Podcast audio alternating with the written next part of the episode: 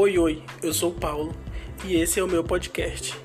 Eu irei ler textos interessantes ou não, mas deixa ninguém saber não.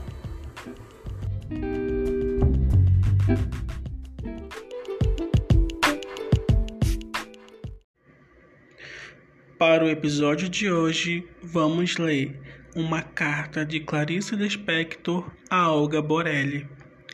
Vamos ao texto.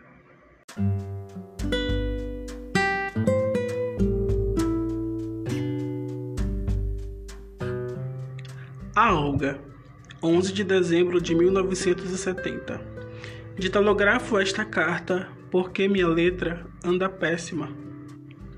Eu achei sim uma nova amiga, mas você sai perdendo. Sou uma pessoa insegura, indecisa, sem rumo na vida, sem leme para me guiar. Na verdade, não sei o que fazer comigo. Sou uma pessoa muito medrosa. Tenho problemas reais gravíssimos que depois lhe contarei.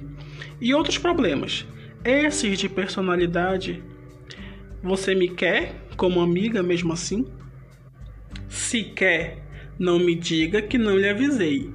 Não tenho qualidades, só tenho fragilidades.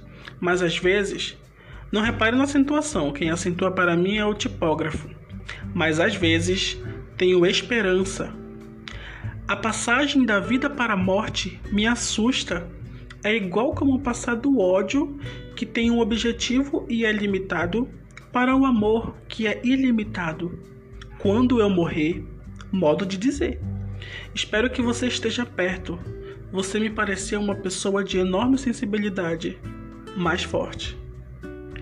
Você foi o meu melhor presente de aniversário, porque dia 10, quinta-feira, era meu aniversário e ganhei de você o menino Jesus, que parece uma criança alegre brincando no seu berço tosco.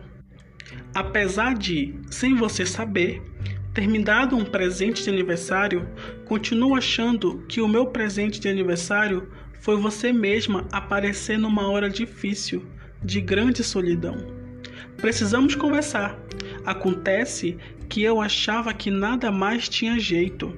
Então vi um anúncio de uma água de colônia da Cote chamado Imprevisto. O perfume é barato, mas me serviu para lembrar que o inesperado bom também acontece, e sempre que eu estou desanimada, Ponho em mim o imprevisto. Me dá sorte. Você, por exemplo, não era prevista. E eu, imprevistamente, aceitei a tarde de autógrafos. Sua Clarice.